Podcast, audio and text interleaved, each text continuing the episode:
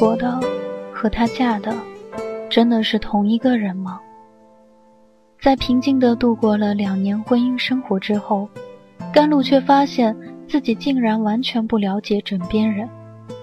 他以为他只是个小贸易公司的老板，却没想到他原来是明星企业的大股东。他以为他只是个温和的普通男人，却没想到他曾经狂热的燃烧过激情。他对她的感情到底是爱？还是仅仅是对生活的妥协？建筑在重重欺骗下的婚姻，其成就的基础真的是爱情吗？当信任的基石动摇之后，他们的婚姻要怎样才能继续下去？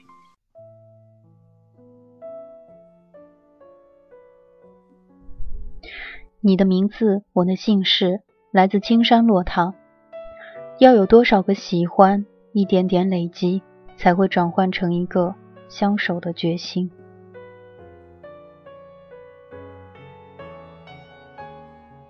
甘露懒洋洋地拖着步子出了电梯，拿钥匙开门，手向左边一按，却摸到了墙上，这才醒悟到自己始终是站在冯以安家。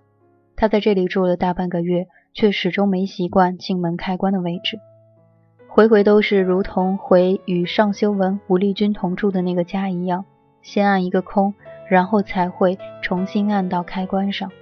他突然不想动了，疲惫地靠在门上，合上眼睛想：难道要一直住在别人家，跟尚修文这样不战不和的僵持下去吗？他先给自己找的借口是父亲还在住院中，现在眼看甘博已经快出院了。尚修文还留在这时，必不见面。他一方面松了一口气，一方面却不无苦涩地想到：长此以往，他们大概更难好好交谈了。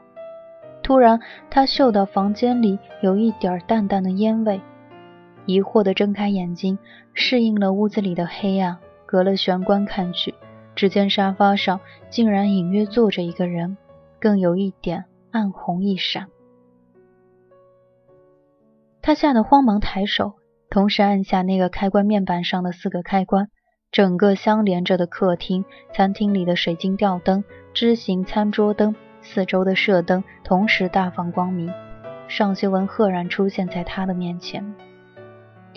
他正仰靠在沙发上，手指间夹了一支燃剩一半的香烟，眼睛因为突如其来的强光刺激而微微眯起，面无表情地看着他。甘露惊魂初定，连忙关了多余的灯。你什么时候回来的？半个小时以前。他简洁的回答，将香烟掐灭在烟灰缸内，那里面已经有三个烟蒂了。你去哪儿了？怎么不拿手机？甘露接到聂谦电话后，只拿了外套，拿了钥匙下楼，连笔记本电脑都没关。我没走远。你吃过饭没有？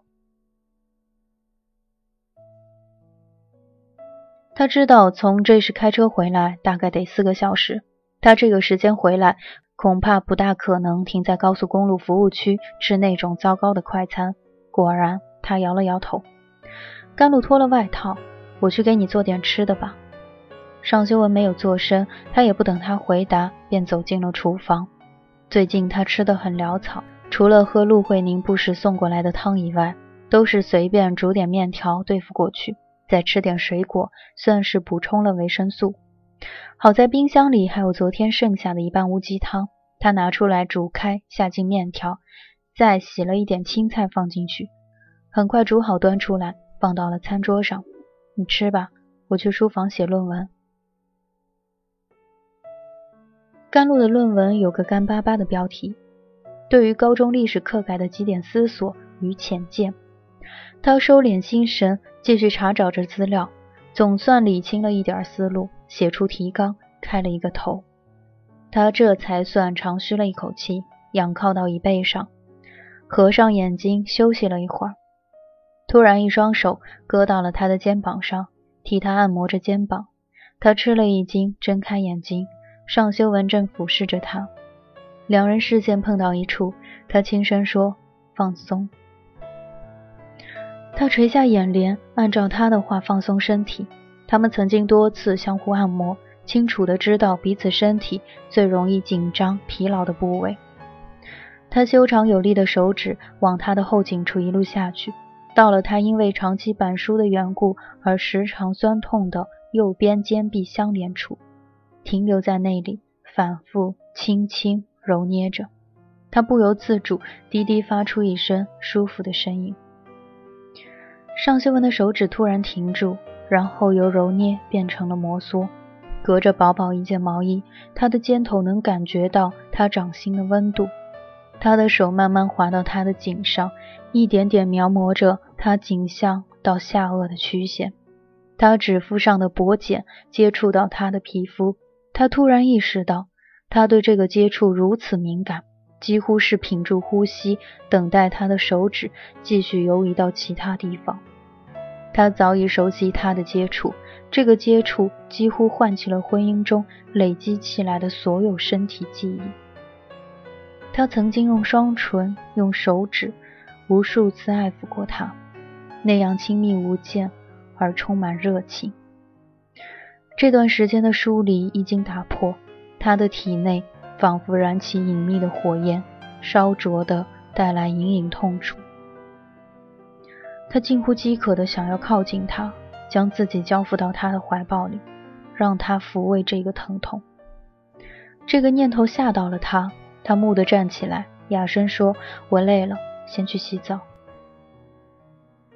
甘露冲进主卧浴室，反手关上门，双手抱住自己，禁不住瑟瑟发抖。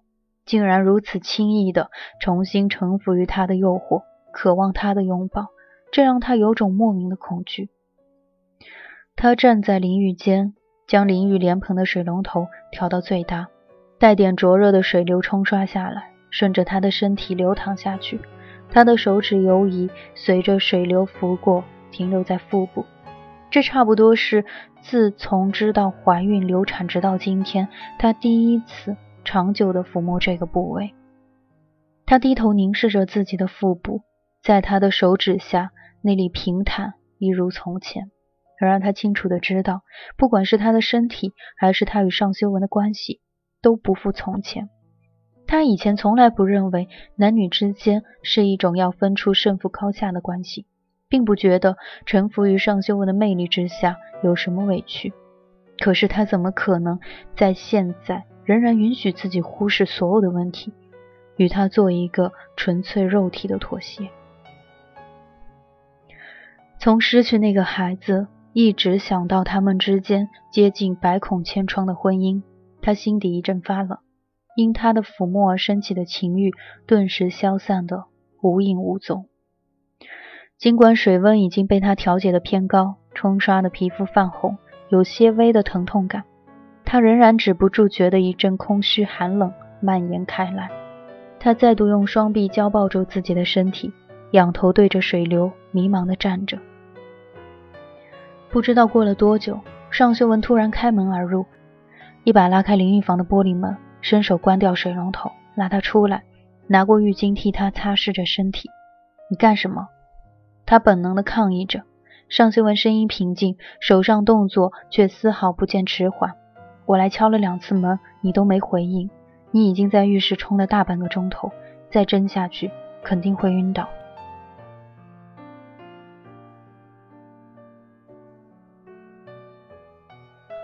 的确，浴室房内蒸汽蒸腾弥漫到他呼吸都有些困难了。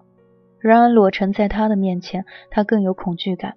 眼前这个男人，熟知他身体的每一处曲线起伏。清楚他在他热情下的每一个可能反应，在他面前，他根本没秘密可言。他只觉得自己在他的视线下无所遁形，所有隐秘都危险地袒露着，却做不到逃避掩饰。他在他的手中控制不住地站立起来。冷吗？他哑声问，拿过浴衣紧紧地包裹着他，将他拥入怀中。浴室内热气萦绕。他暗沉的眼睛中闪动着火花，这个眼神也是他熟悉并曾为之迷醉的。他努力抑制鼻中涌出的酸涩之意，头微微向后仰，避开他的嘴唇，疲惫地说：“按照医生的嘱咐，恐怕我现在没办法尽夫妻义务。”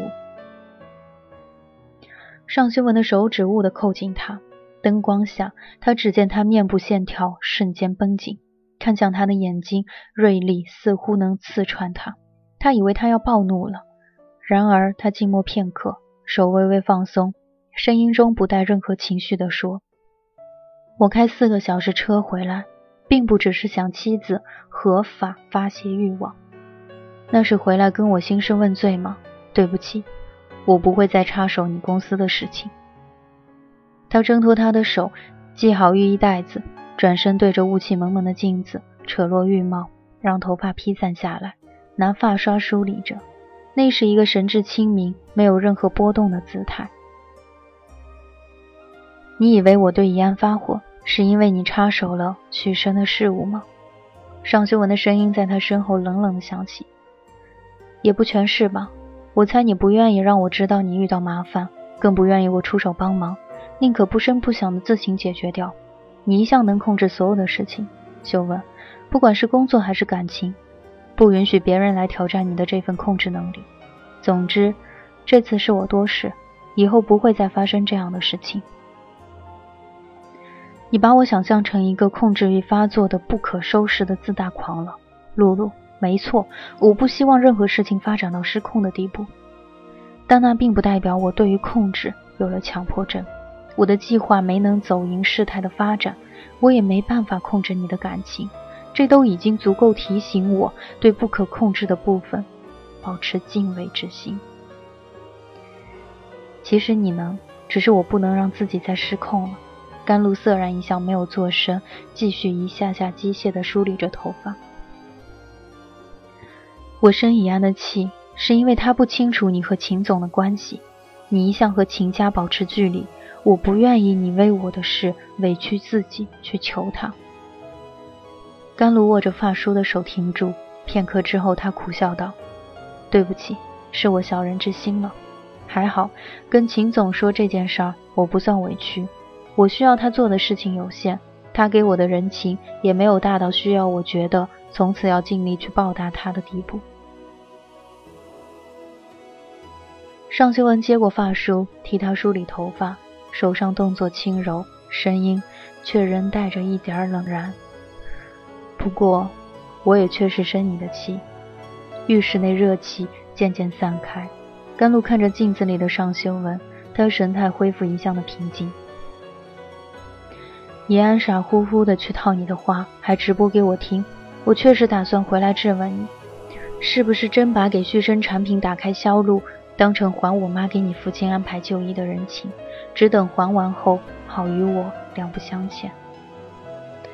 甘露突然觉得比刚才更沉重的疲惫席卷全身，无法支撑着再与他交谈下去。看来我们都错看了彼此，我没有那个意思，我们别再这样互相猜测了，好吗？这样太累了。尚修文放下发梳，轻轻抚摸一下他的脸，好。他俯身抱起了她，走进卧室，将她放到床上，斧头定定看着她。他垂下眼帘，避开他的眼睛，将头埋入枕中，只听他轻声的在她耳边说：“很晚了，什么也别想，睡吧。”他替她将被子盖好，随即关了灯，走了出去。甘露当然做不到什么都不想。他独自躺在床上，体会着这张床的空空荡荡。片刻之后，从门下透进来的客厅灯光也熄掉了，整个卧室陷入黑暗之中。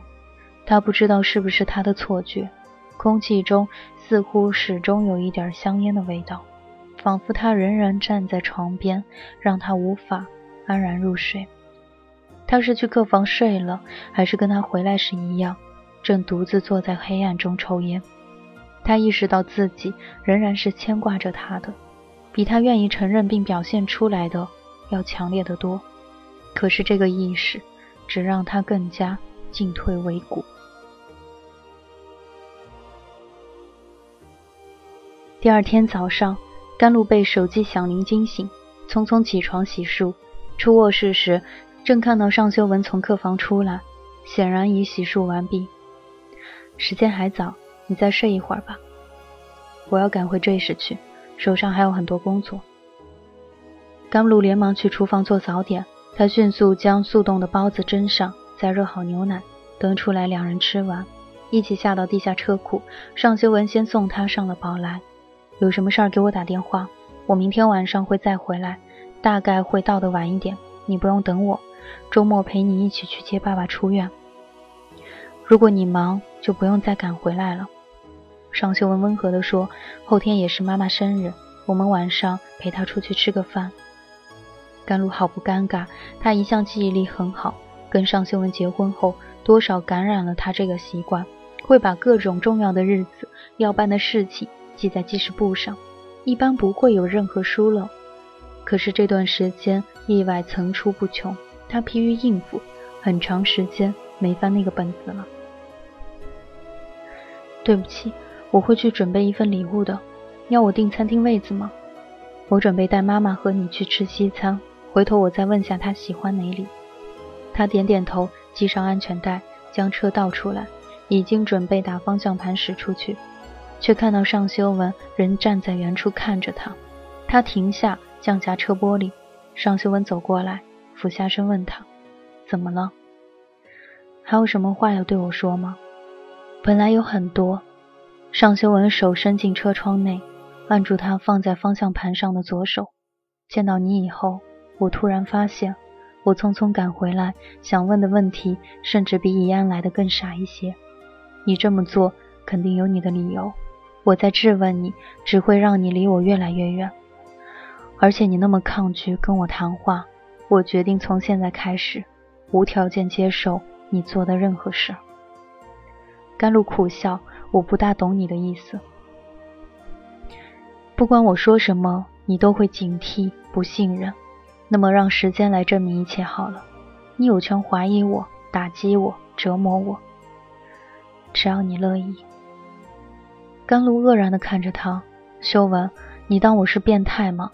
没有一个正常的女人会期待婚姻带给自己的，只是一个可以随心所欲去折磨的老公。你不用去质疑自己，你一向太正常、太讲道理。我准备充分信赖你的理智，你当我变态好了。我愿意接受你给的一切，直到你不再有怀疑。尚修文笑了，在地下车库昏暗的灯光下，那一点笑意来得十分放松坦然，将他清瘦的面孔衬得隐约有光彩流动。很长一段时间里，他没有这样微笑了。一瞬间，甘露几乎有一种错觉，眼前只是一个再平常不过的上班日子。丈夫偶尔早起，体贴地送妻子上班，顺便叮嘱一点生活琐事。他们之间没有发生任何波澜。可是那样平淡的幸福，已经遥远的不真实了。现在他们只是在朋友家的地下车库内，他竟然要完全不自觉地去猜测他的用意。一念及此，他手扶着方向盘，怅然看着前方。他抬手抚向他的面孔，轻轻一触便离开，随即站直身体，开车小心，再见。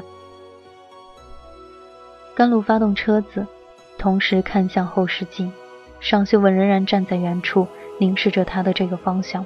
他的身影笔直，慢慢在后视镜中缩小，然后消失在他的视线中。昨晚他用那么伤人的方式拒绝他以后。他已经做好了面对尚修文重新表现的冷漠超然、不轻易流露感情的准备。然而，他似乎永远有让他意外的本领。他刚刚这个完全放开怀抱的姿态，让他在吃惊的同时又觉得一片茫然。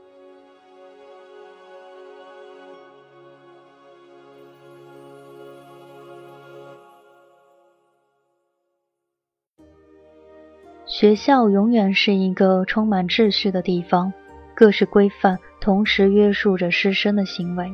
尤其对一所省内有名的重点中学来讲，秩序几乎强的有了一些仪式感。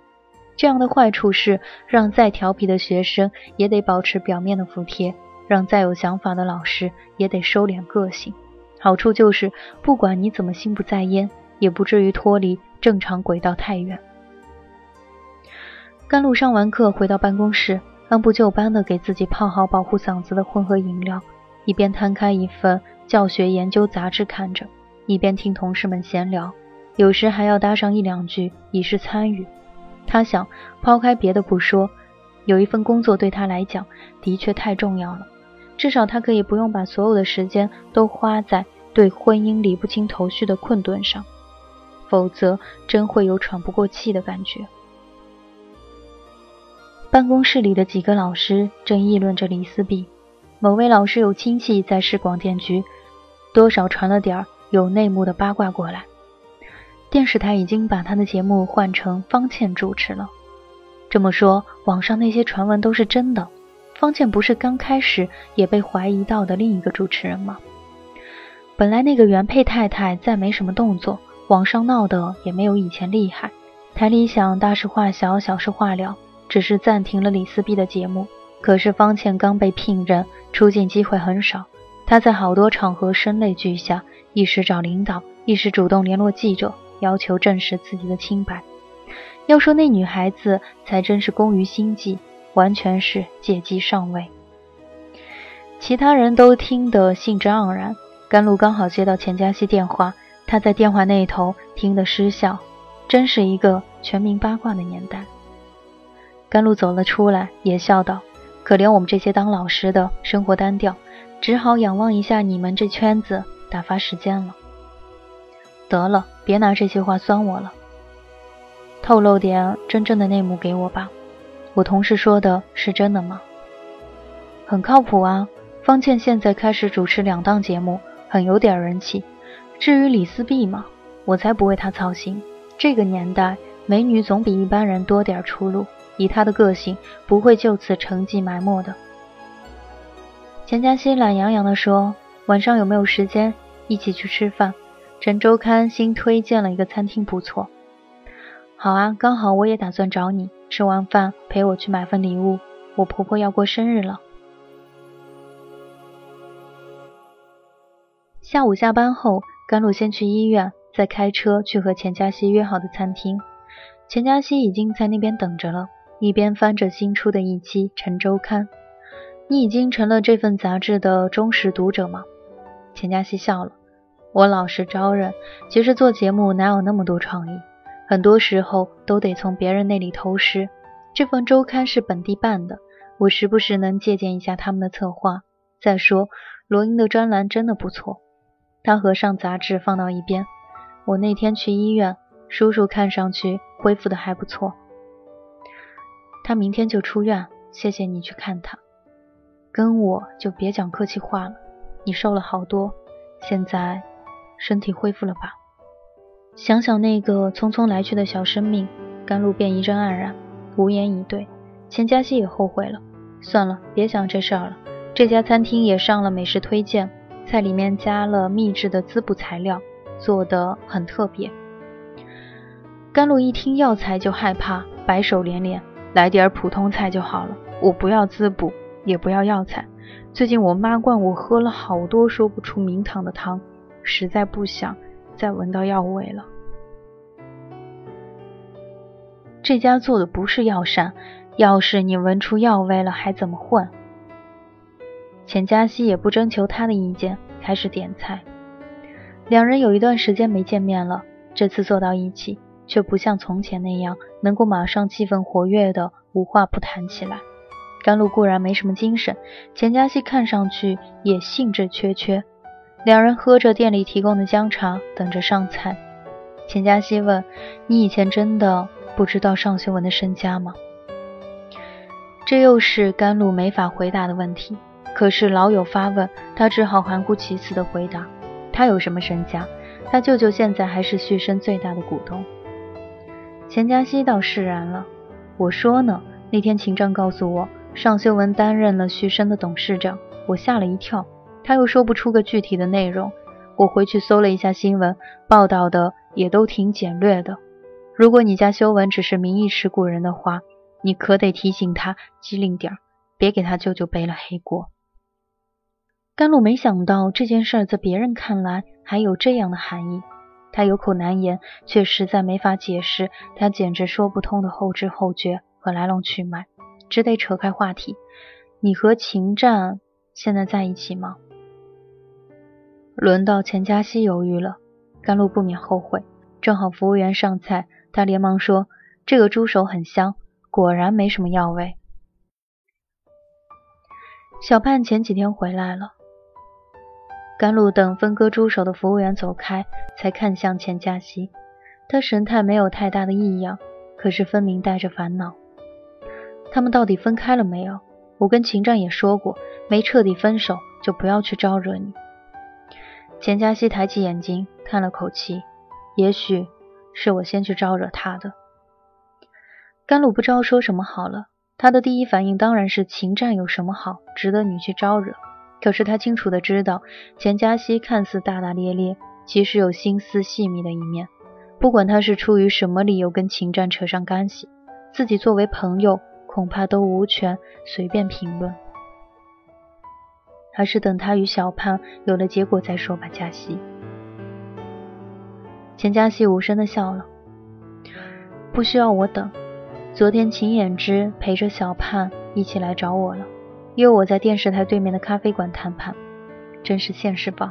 当初我还嘲笑李四碧呢，一转眼轮到自己被人找上门来讲述了。甘露吃了一惊，你怎么好跟李四碧比？他招惹的是有妇之夫，可是他自觉这个安慰来得很不着边际。再想想小盼，固然算得上牙尖嘴利、快意恩仇、不肯饶人的类型，但秦衍之与小盼在国外便认识交好。又从一开始就不喜欢他的朋友去招惹堂兄，大概更不会客气。他们没说什么难听的吧？难听不难听的都说了。钱嘉熙摇摇头，显然不想回忆让自己难堪的细节。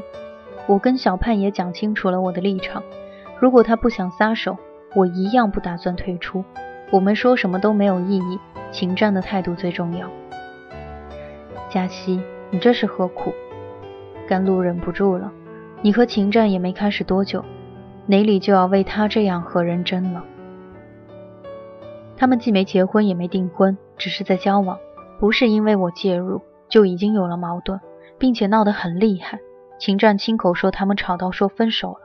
这年头结婚了尚且可能离婚，不至于一交往就成了死灰，额头上要刺字，成为谁的？终身私产吧，话是这么说，可是秦战和小盼在国外就开始交往，两人一起回国，一直同居，恋人之间的吵吵闹闹根本不足与外人道。如果真的彻底分手了，小盼也没理由这样杀回马枪。嘉熙，你一向聪明，这点会看不透吗？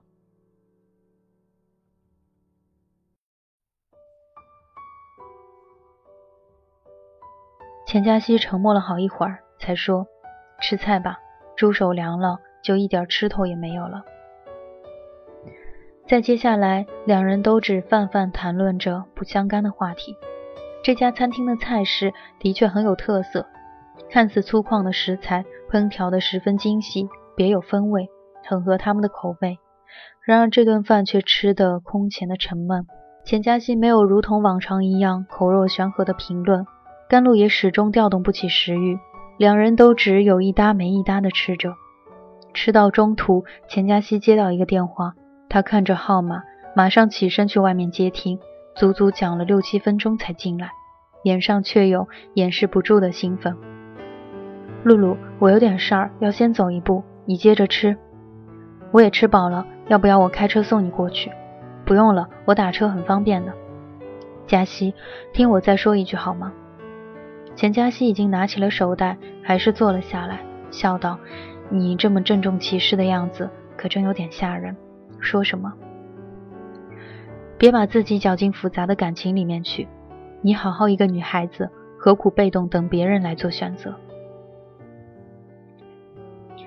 露露，你总能这么洒脱吗？如果你事先知道尚修文有过贺静怡那样出色的前女友，会不会就因为这个原因拒绝跟他在一起？甘露没想到自己的劝告招惹来的竟是这样一个反击，一时竟然无言以对。你也知道，我对恋爱的看法是很放松的，一向主张合则留，不合则去，大家好聚好散。我也从来没指望会有一个过去一片空白的男人在前面等着我。而且说真的，那种男人肯定乏味的可怕。如果哪个男人拿这个来要求我，我会觉得他是个白痴，根本可以靠边站了。现在难得情战跟我很合拍，我们在一起感觉很好。我并不认为我跟他在一起就算是伤天害理，我也并不考虑将来会怎么样。如果他或者我不再有在一起的开心感觉，我完全能接受一个平静的分手，不会纠缠不清。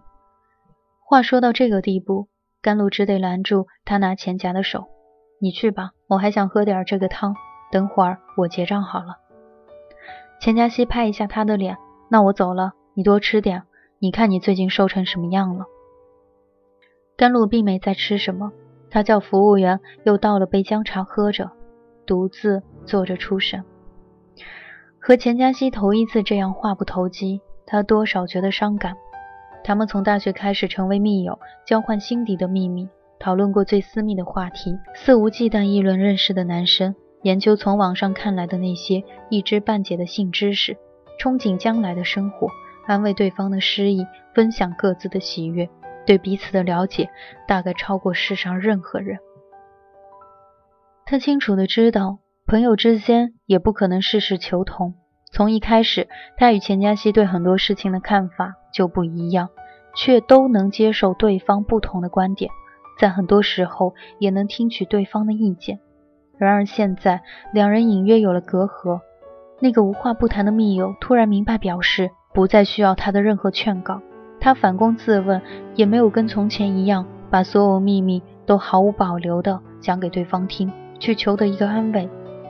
生活中所有的感情其实都有脆弱的一面，甘露不得不想到，再怎么小心呵护，裂纹与芥蒂总能悄然产生，竟然没什么可以一直不变。又坐了一会儿，他结了账，独自去商场给吴丽君买生日礼物。给一向很难被取悦的婆婆买礼物，并不是一件轻松的事情。吴丽君衣着用品考究而低调，眼界颇高，并且几乎从来没有明白表露过对某个特定东西的好恶。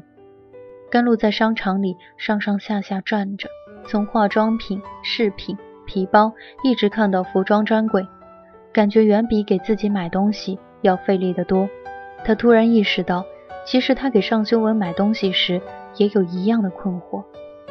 他很早就得接过父亲的工资。料理日常用度，照管父亲的生活起居，甚至包括给他买衣服。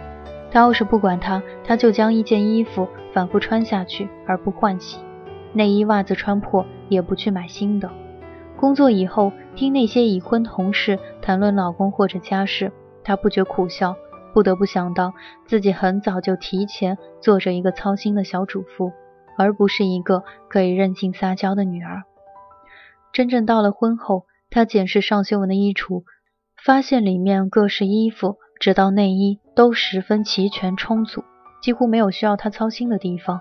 他松了一口气的同时，多少也觉得这似乎与已婚同事们的生活很不一样。到了他生日或者纪念日时，他想为他买礼物，却很犯愁，来来去去不过是买价位适中的皮带、领带、剃须刀。尚修文每次收到礼物，倒都表现得很开心，会马上很给面子的开始使用。现在回过头一想，他不由自主就会联想到贺静怡送给他，然后又被他转送给秦万峰的那一支万宝龙限量款笔，然后在心底对自己讽刺的一笑。他不知道应该怪这个男人把他过去的生活隐藏得太深，还是怪自己够迟钝。想到这里，他更是一心索然。终于在某个羊绒牌子的专柜前挑了一件色调柔和、式样大方的朱灰色羊绒开衫。他想，这件礼物和他以前买的东西风格一样，的确没有任何的新意，可是足够实用了。甘露刷卡付账，拿了提袋出来，接到尚修文的电话：“露露，你不用等我，今天会还没有开完，估计半夜才会回来。”修文，夜晚疲劳驾驶太危险，你明天早上再回来吧。出院手续并不复杂，我一个人能办好。他不等他说什么，干干的笑了一声。当然，你要是打定主意非要连夜回来感动我，那我就没有什么办法了。可是我这个人并不容易感动，而且会认为你是想用我的负疚来代替你自己的负疚。这种相处，大概对我们改善关系没什么帮助。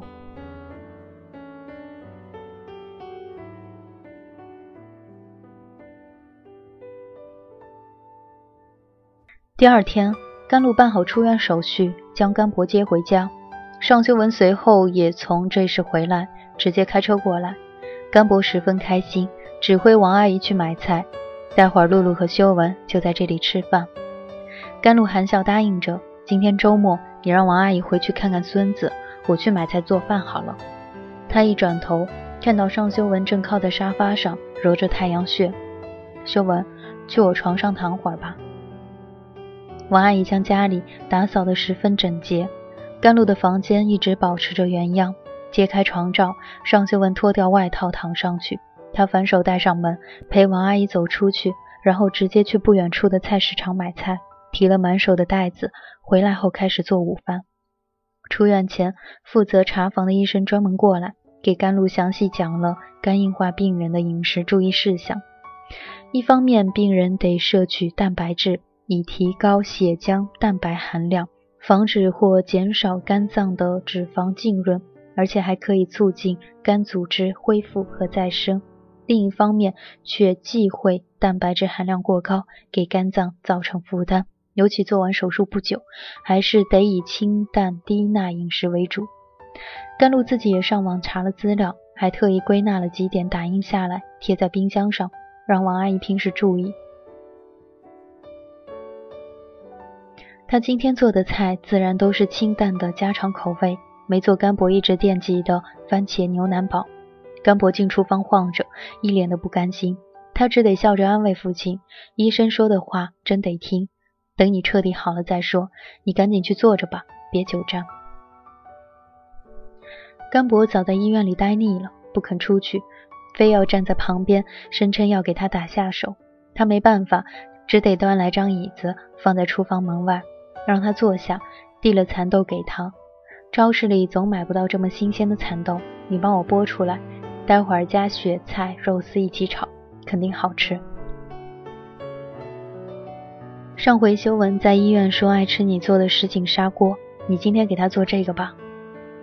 甘露有些惊奇，素来并不算体贴人的父亲对这个女婿格外的关心。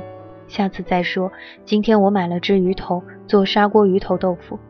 他将鱼头对半剖开，用盐腌上。他应该也爱吃的。修文最近看上去很累，很有心事的样子，你得多关心他。甘露只得嗯了一声。你搬回去没有？我今天就搬。他好一会儿没听见甘博说话，一回头，只见父亲正怀疑地看着他，不禁苦笑：“哎，爸，你这眼神可真是……我不会骗你的。”甘博这才放心。继续剥着蚕豆，甘露切好姜丝，再码到鱼头上。他已经将这边的料酒都扔了，只能用这个方法去腥味。他一边机械地忙碌着，一边琢磨着刚才的对话。他倒不完全是随口敷衍父亲，眼前这个情势总借住在别人家，显然很荒唐。他既然没法下断然与尚修文分开的决心，恐怕也只能搬回去了。他一样样将菜式准备齐，先将米淘好放进电饭锅，烧热油锅，将鱼头煎到两面微黄，然后放入砂锅内炖上，再去拿蚕豆，却不禁好笑。只见甘博不知道从什么时候掐来了几片出生的嫩黄色法国梧桐小叶子，挑出颗粒比较大的没剥皮蚕豆，搬下两只火柴头嵌在蚕豆的前面。再将一片树叶插在蚕豆尾上，一个活灵活现的小金鱼就出现了。他面前已经摆了好几条，仍在兴致勃勃地继续做着。蚕豆米倒没正经拨出多少来。露露，你小时候最喜欢让我做这个给你玩了，有时候可以摆上一桌子。甘露笑着摇头，只得坐在他面前开始动手剥蚕豆。我就不能指望你帮着我做事儿。甘博丝毫不以女儿的抱怨为意，再去窗边掐了几片树叶过来。要说你小时候可真乖，一个人拿着这些小金鱼可以玩上好半天。我最喜欢你给我做的那些蝴蝶标本了，现在还好好收着呢。唉，那会儿工资低，手头太紧，都很少给你买玩具。这个不比玩具好得多吗？甘露生怕他又长吁短叹，拿起一个他做的小金鱼，笑道：“可惜蚕豆放上半天就干了，不好看了。不然我也会一直留下来的。哎呀，我得去看看鱼头。”他匆忙进厨房，将火调小一点，加进豆腐继续炖。再出来时却一愣，只见尚修文坐在他刚才的位子上，正剥着蚕豆，同时跟甘博讲着话。这是他印象中头一次看到尚修文做家事。一方面，尚修文平时还真有些君子远庖厨的架势；另一方面，家里的一切基本都由钟点工打理，他倒也并不介意把剩下的一点儿有限的家务承担下来。你怎么不多睡一会儿？被电话吵醒了。尚修文摇头叹气，现在哪怕是周末，他也很难有清静的时候。王总约我下午三点去远望开一个临时股东会，希望不会开太久。甘博连忙说：“修文，刚才露露说今天搬回去住，正好你没出差，陪她一起搬。家里有老人，当媳妇儿的怎么能跑去朋友的房子住？”尚修文一愣，马上看向甘露。甘露不易察觉的微微点头，他紧紧地凝视他，嘴边那个笑意慢慢扩展，一直到明亮的眼睛中。都感染着喜悦。好的，爸爸，今天就搬回去。这个喜悦多少触动了甘露，他垂下眼睛，重新走进了厨房，对着咕咕作响的砂锅出声。只听外面尚修文说：“爸，您累不累？要不还是去躺一会儿吧。”甘布开开心心地说：“不累，我平时最喜欢坐在这里看露露做饭。”甘露也笑了，我也喜欢看她做饭的样子。稍停一会儿，他轻声说：“从第一次看到就喜欢。”甘露回忆着他第一次看自己做饭的情形，那是在吴昌志郊外别墅宽大华美的厨房内，他在煤气灶前忙碌，隔着中央岛式吧台，他一在门边看过来，眼神专注的让他吃惊，又有点别扭。那个白天，他们刚刚有了一个第一个热吻。而让他表现的丝毫不像一个情动的男人，甚至成功的用他的冷漠淡然，将他刚萌生的一点心动给打消了。就是那个简单的石井砂锅打动了他吗？甘露苦笑了，他不这么认为。吃完饭后，他们在别墅玻璃花房内还有拥抱、接吻与交谈，然而他固然因为那个浪漫情境下的吻而情动。却没有丧失基本而本能的判断，他与尚修文显然都没有就此陷入情网。从这事回来以后，他们的交往比从前来的亲密，在别人眼里，他们成了一对恋人。可他清楚，那也绝对算不上热恋，不过是一个喜欢罢了。如果说他喜欢他做饭的样子，他也再没有做过饭给他吃。至于他，他只能承认，他喜欢看他的微笑。喜欢与他轻松的相处，喜欢他的亲吻与拥抱。从哪一天，这个喜欢突然被推进成了真正意义上的恋爱呢？一回忆到这里，甘露情不自禁地抓住了自己的毛衣下摆。在想什么？尚修文走进了厨房，将盛在大瓷碗内剥好的蚕豆递给他。他愣了一下，才回过神来，摇摇头。没什么，他神不守舍地接过蚕豆，走到窗边的水槽前冲洗着。尚修文并没有出去，站到了他的身后，双臂环抱住他的腰，轻声地说：“露露，我一定不会让你觉得搬回去是一个错误的选择。”在他忙碌时，从他身后抱着他，下巴搁在他的肩膀上，也是他一向喜欢的姿势。然而，要有多少个喜欢，一点点积累，才会转换成一个相守的决心。甘露的手指在水流下慢慢挑动着碧绿的蚕豆米，一时百感交集。同样轻声地说：“我突然发现，其实从一开始我就没什么选择了。为什么这么说？”他苦笑一下，一点胡思乱想，没有为什么。你出去陪爸爸坐会儿，我马上炒菜。他炒着菜，听父亲与尚修文在外面的闲聊，零星传进来，不得不再次诧异他们之间的亲密程度。尚修文待人接物一向有着微妙的分寸，从来不与人过分亲近，并且可以轻易的让对方自觉与他保持一个合理的距离。然而，他和甘博在一起，却总能让多少有些社交障碍的岳父尽兴的滔滔不绝。他能分辨得出尚修文的态度并不敷衍。这一点从一开始就打动了他，也让他检讨自己对婆婆是否不够真挚热情。现在他却情不自禁地想到，按照他对他无限的回忆，他父亲聪明睿智，让他从小崇拜并一直怀念着，差不多和他父亲甘伯是完全相反的类型。他见惯众人对甘伯的惋惜、怜悯和轻视，他却能表现的对他的父亲体贴、尊重。这也是一个自我控制下的表现吗？